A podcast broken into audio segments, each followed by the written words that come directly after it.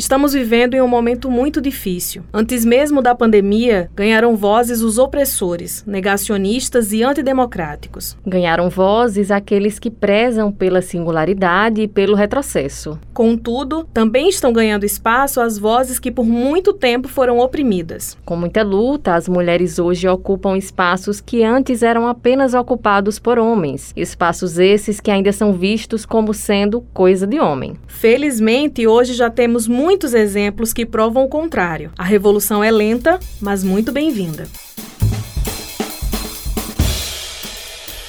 Olá, eu sou Camila Alves. E eu sou Ivina Souto. Começa agora mais um episódio do podcast Redação Tabajara. Este é um conteúdo da empresa paraibana de comunicação gerado exclusivamente para as plataformas digitais. Você confere aqui, em uma abordagem diferente, os principais assuntos do momento.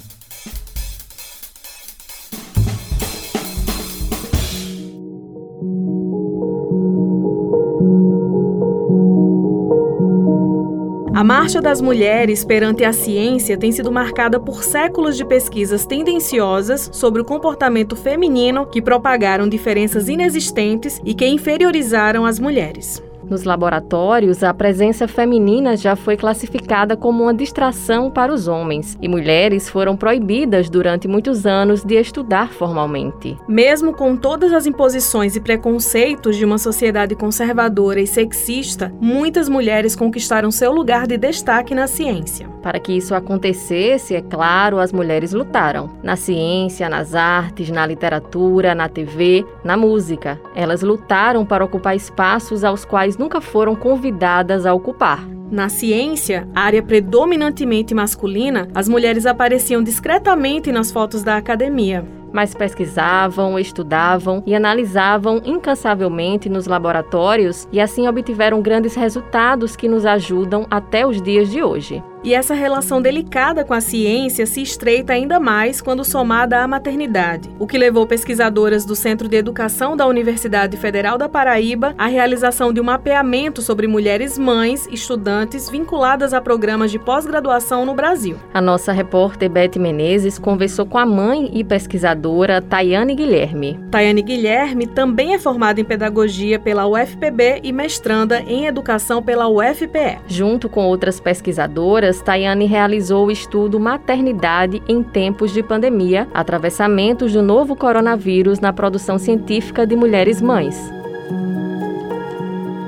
Olá, Tayane. Conta um pouco para nós do que, que te motivou a escolher esse específico objeto de pesquisa. Oi, Beth. Então, a motivação foi a experiência pessoal minha. Eu engravidei durante o mestrado, o início do meu mestrado, e aí entrei em conflito sobre continuar tentando, né, a pós-graduação, ou desistir mesmo antes de tentar. E aí eu resolvi seguir. É, então, essa foi uma das motivações que me fizeram pesquisar sobre como é que a maternidade ela acaba atravessando também a vida de outras mulheres que estão tentando produzir conhecimento científico, né, permanecer nas universidades e contribuir, né. Pois é, Tayane, ainda hoje não é a maternidade é vista assim como um único caminho para a mulher e um caminho excludente, não é, de outras atividades profissionais. E daí a importância de ter esse olhar voltado para as mães pesquisadoras, correto? É muito importante, até porque nós, que somos mulheres e mães, né, na universidade a gente sente esse processo de exclusão. Então, é importante dar visibilidade a demandas específicas que nós temos para permanecer dentro das universidades. Tayane, durante esse processo de pesquisa, quais foram os principais aspectos que vocês perceberam? A nossa pesquisa, a gente fez um questionário e lançou nas redes. A gente utilizou os grupos de universidades espalhados pelo Facebook, WhatsApp e saiu lançando. Então, a gente ficou surpresa pelo alcance que teve né, em relação a estudantes da pós-graduação, de mestrado, doutorado e especialização, que foi o que a gente conseguiu alcançar, e de vários estados diferentes. Dessas mulheres, a maioria elas estão no doutorado numa outra parcela no mestrado e em cursos de especialização. O que me chama a atenção é que, apesar de a maioria mostrar que compartilha o espaço dos filhos dentro dos lares com outras pessoas e compartilham as atividades, a maior carga dos cuidados dos filhos e domésticos recaem sobre elas. E com o contexto da pandemia, porque essa nossa pesquisa, ela é sobre como a pandemia da Covid-19 ela atravessou as mulheres na pós-graduação, né? A maioria acabou indo para o home office, que trabalhavam, e as outras que não estavam com emprego remunerado, estavam na universidade, elas tiveram que fazer suas pesquisas e dar continuidade dentro de casa. E como é que tudo isso acabou atravessando essas mulheres? E todas elas demonstram o cansaço, o menor rendimento, em razão de estar dentro de casa com todas as outras demandas, incluindo a maternidade, que acabou afetando a produtividade. Por que é que no ambiente acadêmico, que é aberto à ciência, ao conhecimento, ainda existe tanto preconceito, machismo e se dificulta tanto a participação e o engajamento das mulheres nesse campo? Essa questão, ela me parece mais estrutural na nossa sociedade, mostrando que apesar das mulheres estarem sendo maioria, tem vários estudos e, e o censo do ensino superior, eles apontam que as mulheres são maioria na universidade, mas existe uma predominância dessas mulheres em algumas áreas, como as de, de cuidado, de saúde, né, de educação, mais do, do ensino primário, das licenciaturas, e poucas dessas mulheres estão presentes em outros cursos, como nas engenharias, na na física, na matemática, em cursos que são vistos como áreas masculinas, né, de, de predominância masculina. Existem estudos na universidade, mesmo na UFPB, que falam sobre a presença de mulheres nessas áreas, nas engenharias e na, na matemática. Mas ainda assim é uma presença pequena, né? É algo que é estrutural, é reforçar que o nosso lugar é esse, é do cuidado. E por isso há uma dificuldade das mulheres alcançarem progressões de carreira dentro das universidades ou fora da universidade também no próprio mercado de trabalho. E, e existiria assim alguma maneira de favorecer ainda mais a, a presença dessas mulheres no meio acadêmico? Eu acredito que uma forma de favorecer a nossa permanência é a criação de políticas específicas de permanência para as mulheres mães na universidade, que nos deem condições de permanecer dentro da universidade, né? que seja flexível, que compreenda a realidade de mulheres que vivenciam a maternidade, seja solo ou não mas que precisam de políticas específicas dentro da universidade. Isso não existe. Se não nos é assegurado o direito, a gente não tem como cobrar na prática dentro da universidade, né? A gente muitas vezes passa por situações de constrangimento, de assédio moral, de colegas que não têm com quem deixar seus filhos. Leva para a sala de aula e o professor pede para sair porque a criança está atrapalhando. Eu sou formada em pedagogia e eu vi colegas passarem por situação de constrangimento, de professores dizer que ali não era lugar de criança.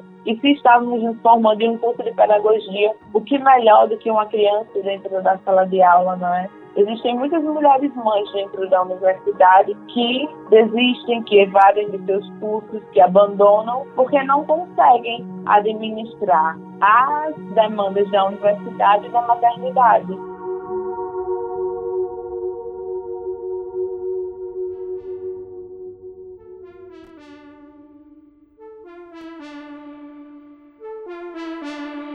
Nesse contexto, mesmo com toda a coragem de pronunciamento e recusa em ocupar um lugar coadjuvante, nunca foi fácil para as mulheres conseguirem conquistar o respeito dentro de um universo notadamente masculino. Muitas autoras, por exemplo, recorreram ao anonimato, abreviaturas, nomes sem gênero e também ao pseudônimo masculino como estratégia para a publicação de suas obras. O que nos leva a uma reflexão: até que ponto incentivamos as meninas das novas gerações a romperem as barreiras antigas e a acreditarem nas suas competências.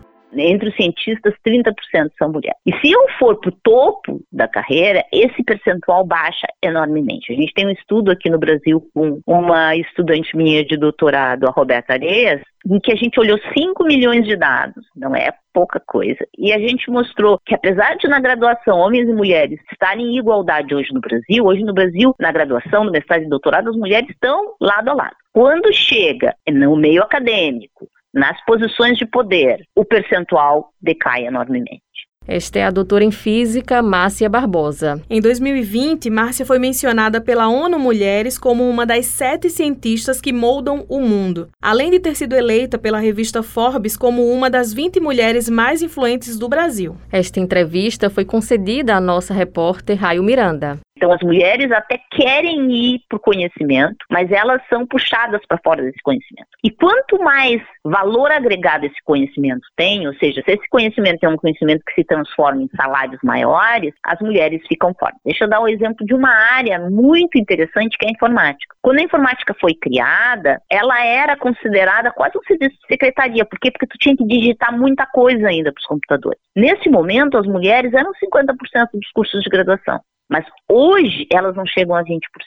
E esse percentual, quanto mais importante ficar, é quanto importante no sentido financeiro, menos mulheres a gente tem. E o que, que a sociedade faz para expulsar essas mulheres? Ela agrega à área um valor masculino crianças de 7 anos de idade já identificam inteligência como um atributo masculino. Como é que essas crianças chegaram a essa conclusão? Elas aprenderam isso na sociedade. Então tu pega uma área, lança o estereótipo que só gênio pode estar nessa área, tu lança o estereótipo que ela não é para mulher desde a infância e tu afasta as mulheres dessas áreas. E ciência não é só atribuído, tem muito esforço de ciência, mas não é atribuído, é, tem essa, essa aura de ser uma coisa para pessoas inteligentes. E aí os pais não fazem com que as meninas vão para essas áreas porque pensam que elas têm que ser gênio. É muito ruim. É muito ruim não só porque não é democrático, mas é muito ruim porque diversidade, ter pessoas distintas atuando juntas, leva a um resultado mais eficiente.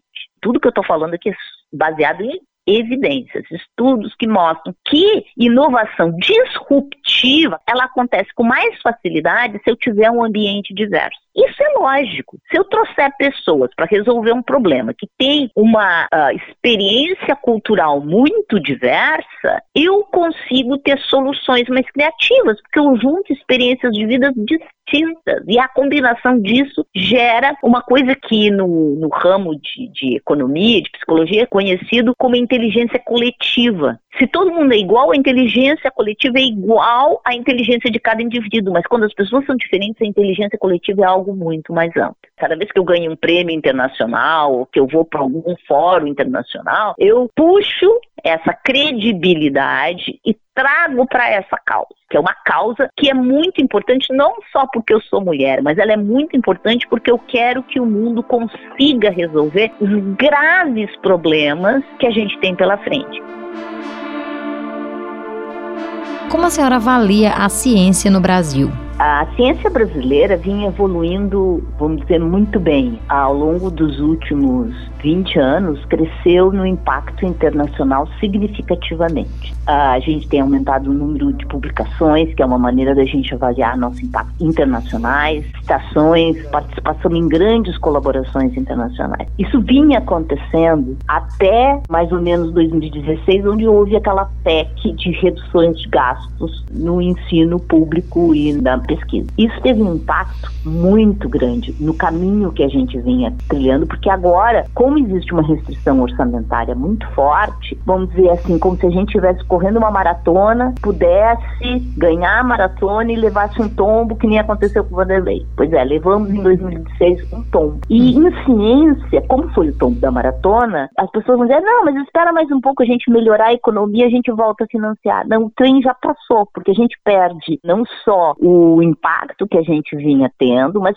também a gente perde pessoas que a gente ia formando e que não vão se integrar à ciência brasileira. Elas, na verdade, estão indo se integrar na ciência lá fora do Brasil. A gente gastou um dinheirão formando mestres, doutores, pessoas que faziam pesquisa, e como a gente não tem empregabilidade para eles hoje no Brasil, o que, que aconteceu? O mundão olhou lá fora e disse: nossa, quanta gente boa estão levando as nossas mentes. Ou as pessoas que não conseguem sair porque têm questões familiares, etc., terminam ficando aqui e saem dessa ciência. É muito sério sério que está acontecendo, sim.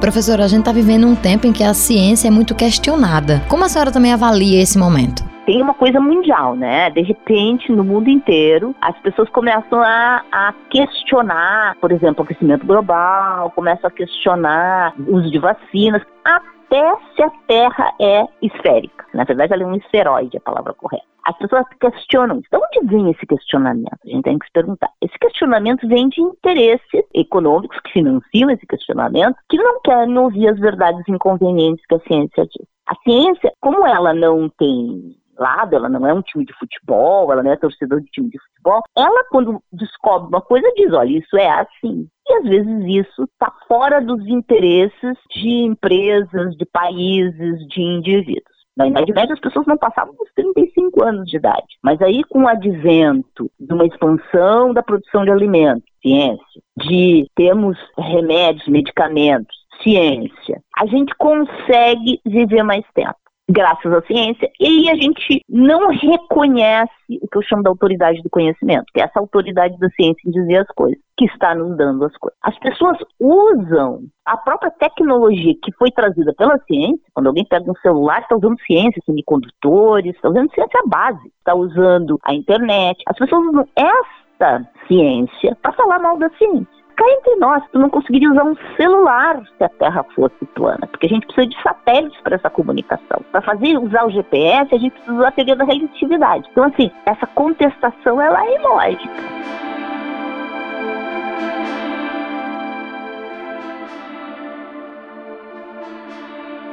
Professora, a ciência, ela é capaz ou ela vai salvar o Brasil? Ela já vem salvando. Ela vem salvando porque lá no passado da Idade Média as pessoas diziam que nós íamos explodir a população e não ia ter comida suficiente. E aí teve a tecnologia e a gente aprendeu a produzir mais comida. E o Brasil? Como é que o Brasil vai poder sair desse buraco, dessa crise econômica? Se a gente voltar a investir em ciência. Ai, mas Márcia, não tem dinheiro, nós estamos numa crise econômica. Pois é. Existe uma coisa chamada FNDCT, que é um fundo, que está lá o dinheiro. E esse fundo é para ciência. Está sendo usado para ciência? Não. Está lá, parado o dinheiro. E ele é para isso. Então a única coisa que o Brasil tem que fazer é pegar esse fundo e aplicar em ciência. E aí nós vamos sim voltar a crescer, porque nós vamos ter mais gente formada, a gente vai ter desenvolvimento econômico e a gente vai inclusive mover a máquina da industrialização do Brasil, porque graças ao mau investimento em ciência, o Brasil está desindustrializando. Hoje, o Brasil não produz coisas que produzia no passado, coisas de tecnologia. Precisamos voltar a industrializar. E isso passa por formação de recursos humanos. E isso passa por ciência. Isso passa por liberar o FNDCT, que está lá paradinho, quem sabe, esperando para ser usado em quê?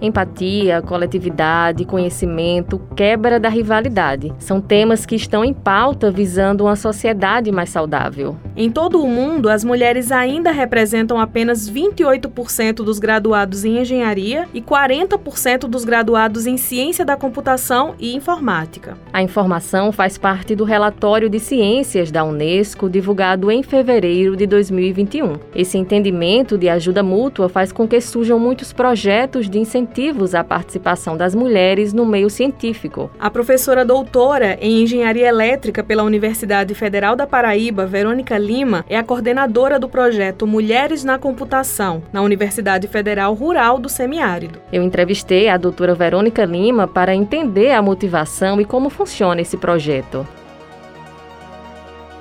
Olá, Verônica Lima, seja bem-vinda ao podcast da Rádio Tabajara. Obrigada por aceitar o nosso convite. Ah, eu que agradeço. Fico muito feliz com a participação. E a gente já começa perguntando sobre esse projeto Mulheres na Computação que você coordena. Fala um pouco para a gente desde quando ele existe e, de fato, o que é esse projeto? É, o projeto Mulheres na Computação é um projeto de extensão aqui da Universidade Federal Rural do Semiárido. Ele existe desde 2019, é um projeto recente. Ele trabalha em duas frentes. Tanto tentando evitar a evasão de meninas dos cursos de computação do nosso campus, que é aqui o campus de Pau dos Ferros, no Rio Grande do Norte, como também ele atua na comunidade, nas escolas de ensino médio e de ensino básico, tentando atrair mulheres para essa área de computação. Né? Os cursos de computação têm um número pequeno de mulheres quando comparado ao público masculino. E aí, o que esse projeto Mulheres na Computação significa para você, para essas meninas que estão sendo acompanhadas? Ah, o projeto é realmente algo que veio de paixão. Então, eu vejo que é um, é um projeto em que eu posso mostrar modelo de referência para outras meninas. Dizer, ó, oh, gente, isso aqui é um possível caminho, né? A computação, ela resolve problemas. E olha como os problemas são interessantes. E olha como a criatividade está associada à computação. Então, elas enxergar outra mulher, outras meninas falando isso, né? Dentro do projeto Mulheres, a gente tem um projeto de tutoria, né? Que as meninas que estão no final do curso, elas auxiliam as que estão ingressando. Criar esse ciclo de olhar e ver outra mulher, né? Você se reconhecer ali naquele lugar, eu acho que é muito importante. Então, esse projeto significa muito hoje, assim, na, na minha carreira. E o que é que vocês têm observado já de resultado a partir do momento que vocês começaram a implantar esse projeto dentro dos objetivos que você falou para nós? a gente tem como resultado já muitos modelos de referência que a gente conseguiu identificar, né, de meninas que foram atraídas da comunidade local, que ingressaram no curso. A gente não tem muitos dados porque o projeto começou em 2019, então a gente ainda não pode afirmar a porcentagem ao certo de meninas que se mantiveram ao curso. Né? A ideia é que a gente acompanhe isso pelo menos no ciclo aí de cinco anos para ver a questão da formatura, mas a gente já sente que a rede de apoio interna das mulheres matriculadas nesse curso, ela se consolidou, né, baseado nesse projeto e criou-se essa rede de apoio, essa comunidade, que eu acho que é o principal resultado que a gente vê da implementação do projeto.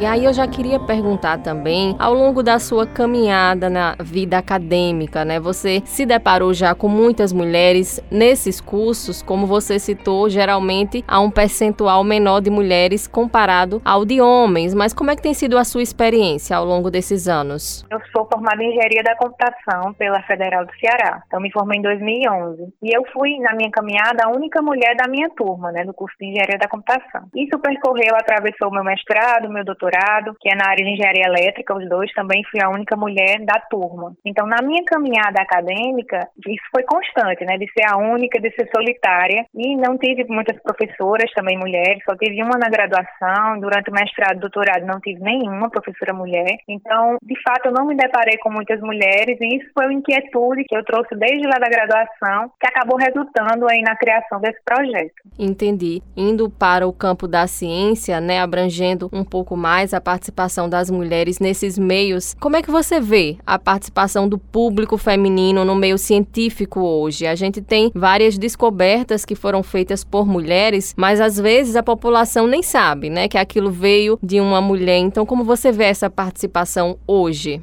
Primeiro que se faz necessário, né? Não é nem só uma questão de inclusão e de equidade, é uma questão também econômica. Nas ciências, na tecnologia, na computação, está sendo criado muitos empregos. Então, a inserção de mulheres nessas carreiras é hoje uma necessidade para a emancipação econômica das mulheres e a diversidade, né? Quando a gente tem diversidade na produção científica, a gente vai ter produtos mais inclusivos, produtos melhores. Então, eu vejo que o público nas ciências ainda é um público muito reduzido. E quando a gente vai vai para a área de STEM, que é ciência, tecnologia, matemática, né, engenharias e matemática, aí é que o número diminui mesmo. Então eu acho que a participação do cenário feminino ele precisa ser mais discutido no meio científico e que a gente crie mais projetos desse tipo para que essa rede de apoio seja fortalecida, né? As mulheres vejam a carreira científica como uma oportunidade, como um caminho possível, né? Não só carreiras que já são consideradas femininas, como pedagogia educação, mas olhar olhar para a engenharia, olhar para a computação como um caminho também possível para as mulheres.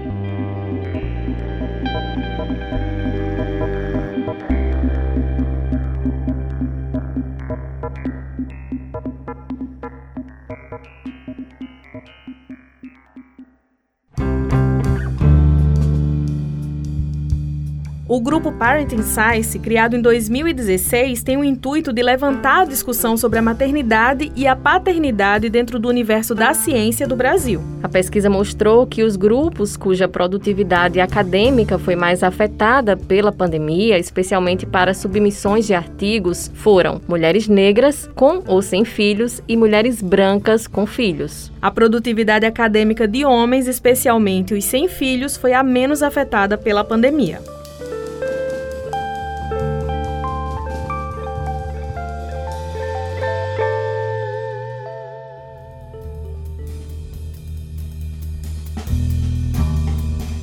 O Redação Tabajara teve a apresentação de Camila Alves e Ivina Souto. Produção e roteirização de Raio Miranda. Direção e edição ficaram por conta de João Lira. A supervisão foi do gerente de jornalismo Marcos Tomás. Participação especial da professora doutora em Física Márcia Barbosa. Da pós-graduanda Tayane Guilherme. E da professora doutora em Engenharia Elétrica Verônica Lima. Esta é uma produção da empresa paraibana de comunicação. O Redação Tabajara desta semana se encerra por aqui. Até o próximo episódio. Obrigada pela escuta e até lá!